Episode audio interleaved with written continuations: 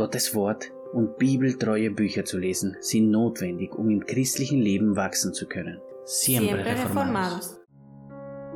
In Philippa Kapitel 1, Vers 29 lesen wir, er hat euch die Gnade erwiesen, nicht nur an Christus zu glauben, sondern auch für Christus zu leiden. Im Philipperbrief geht es hauptsächlich um die Freude. Paulus schreibt vom Gefängnis aus. Er ist dort wegen des Evangeliums und sieht es nicht als Ausbremsung, sondern als ein Hilfsmittel zur Ausbreitung der guten Botschaft. Während der Trübsal erlebt, hat er Freude, Hoffnung und Sicherheit, dass der Herr ihn trägt und er letztendlich auch bei ihm ist. Im Vers 29 erinnert uns Paulus, dass der Glaube selbst ein Geschenk ist, aber auch das Leiden Christi will. Auch das ist ein Geschenk von Gott.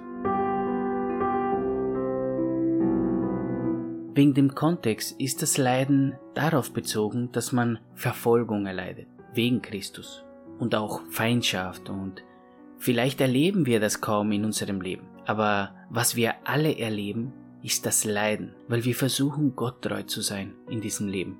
Leiden, weil wir die Sünde in uns erkennen und versuchen sie abzutöten oder weil wir den Ungläubigen in ihren Sünden betrachten und uns davon absondern wollen. leiden aber auch in der Hinsicht, dass man Gott gefallen will oder ihm treu sein will und das führt dazu, dass manchmal andere Menschen das stört und uns anders behandeln, zum Beispiel in der Arbeit oder in der Schule. Der Punkt ist, wenn Gott uns den Glauben geschenkt hat, dann hat er uns auch das Leiden für Christus geschenkt. Beide gehen Hand in Hand. Wenn du nicht für Christus leidest, dann ist dein Glaube vielleicht tot und kein wahrhaftiger Glaube. Christus selbst hat gelitten. Er tat es, weil er der Sohn Gottes ist, aber auch unseretwillen, um uns zu erretten. Und wir sind nicht größer als unser Herr. Glückselig sind die, die seinetwegen verfolgt werden. Wie Paulus sollen wir uns rühmen unserer Schwachheit.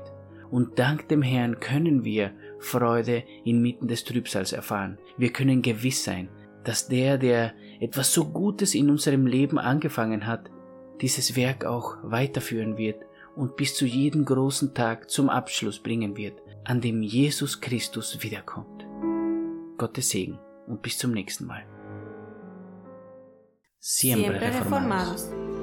Ein Podcast von Iglesia Biblica Hispana en Viena. Um mehr Infos zu bekommen, besuchen Sie unsere Webseite iglesiabiblicahispana.at oder Sie besuchen uns auf unsere Social Media Seiten. Sie können uns auch eine E-Mail schreiben an iglesiahispana en Vienna at gmail.com. Bis zum nächsten Mal, wenn der Herr es so will.